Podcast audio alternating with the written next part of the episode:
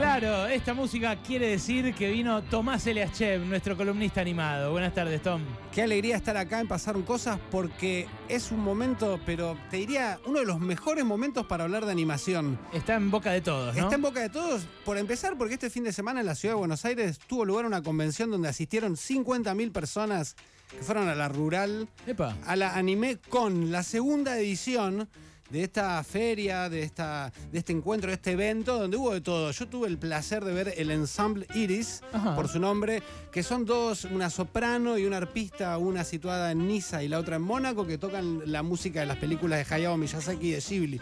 Y en esa oportunidad tuve el honor de escuchar eh, el discurso y también de, de dialogar un poco con el embajador japonés en nuestro país, Hiroshi Yamauchi, que brindó un discurso que fue, lo trataban como un, un rockstar. Mirá. Eh, aplaudido, fue inclusive jurado en el premio del mejor cosplay, que también es un tema del que se viene hablando bastante Hay últimamente. algunos cosplayers que pueden ser ministros, sí. Este, en este caso, haciendo excelentes cosplays, bueno, y el embajador, bueno, contaba, de chiquito mi papá me decía, no tanto manga, no tanto anime, estudiá y mirá ahora cómo el anime es un embajador de la cultura japonesa y un, decía el embajador este, japonés, un vehículo de amistad y de, diálogo y de encuentro entre culturas a una punta y a otra del mundo. O sea, la animación en primer plano y también en nuestro país, eh, en el debate político de la campaña se coló el tema de qué pasa con el adoctrinamiento en la pantalla, en la señal infantil paca paca. Sí, lo metió por la ventana Ramiro Marra, ¿no? Mientras prometía cerrar la televisión pública, dijo, mi mamá me dijo que adoctrina a los chicos. Fue maravillosa la forma en la que lo dijo, pero por la ventana, pero viene retomando algo que ya en su momento la candidata de ese espacio a vicepresidenta había señalado Sí, que sí, no le sí. gustaban las investigaciones sobre el Rey León.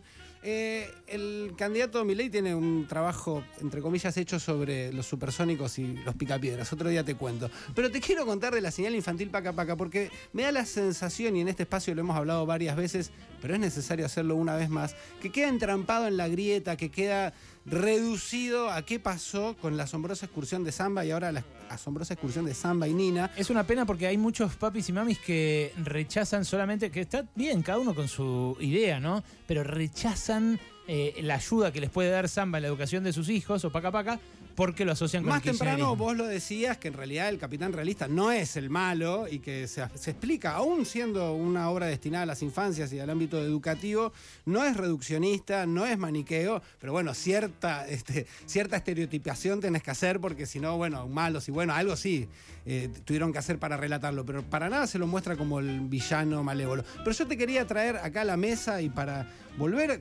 que quienes lo conozcan digan qué bueno que está. Mira, Petit.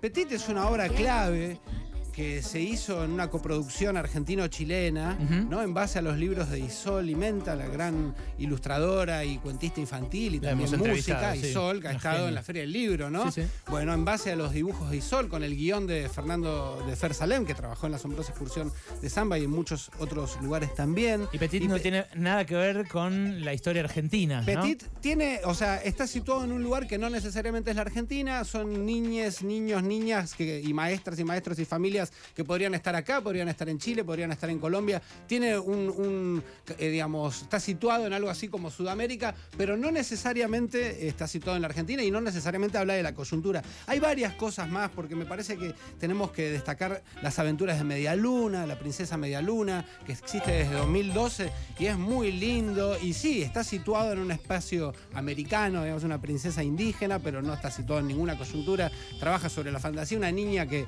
eh, no duerme por las noches y pasea por el bosque. Ah, esa no eh, la por- tengo, por la la voy a selva. buscar. Es muy bello, las aventuras de Medialuna, ya tiene cuatro temporadas. Uno bien nuevito, que es Rosarito y sus pizarras mágicas que es un dibujo animado, el primer dibujo animado hecho en la provincia de La Rioja, y se nota eh, en la animación, en las voces, eh, trata sobre Rosario Vera Peñalosa, Qué lindo. ese adoctrinamiento espero que no lo cuestionen, digamos, este, Bueno, es un pedazo de nuestra historia. pedagoga y creadora de, de los jardines infantes, Claro. este, y, y, bueno, cuenta de la infancia, de Rosarito, este, Rosarito y sus pizarras mágicas, también les decía algo salidito recién del horno.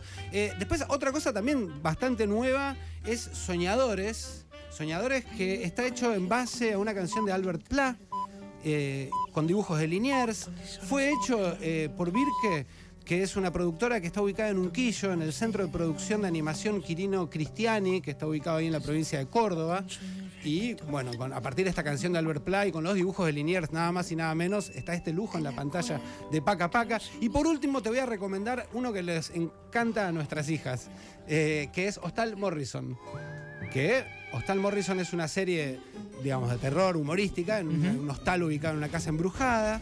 Eh, fue hecho en Chile por Bernardita Ojeda, que es la misma directora de Petit. Y me gusta mencionarte y decirte que fue hecho en Chile eh, y que se transmite por, por Paca Paca y por el canal público chileno, porque eh, ya que se habla tanto del modelo chileno, está bueno contar que el país trasandino es la potencia regional en materia de animación por el, mirá lo que te voy a decir, apoyo estatal. Gracias al apoyo estatal, Chile es una potencia en animación. Así que imitemos ese modelo chileno porque, bueno, en la Argentina hay también mucho talento y en estas coproducciones regionales y en esta articulación hay mucho para contar y estaría bueno que, bueno, las mamás de los candidatos y los candidatos conozcan. Que fluya, ¿eh? que fluya y que se aproveche, obviamente, lo que hay en Paca Paca. Todo esto que acabas de decir está en el sitio, además. Está en el sitio, no te quise aburrir diciéndote en qué horario, pero entren a, las redes, está en YouTube, eh, de todo hay un montón. Y lo van a encontrar y, Y, a mucho más, y mucho sí. más. No te conté las cosas que se hacen en otros países. Ernest y Celestine de, de Bueno, en casa veíamos muchísimo Tinga Tinga, que era un dibujito africano hermoso, eh, que lo vimos gracias a Paca Paca y tantas otras cosas más. Bueno, a disfrutarlo, ¿eh? A disfrutarlo y esperemos que siga ahí, a pesar de que eh, para la mamá de Marra hagan adoctrinamiento. El dólar.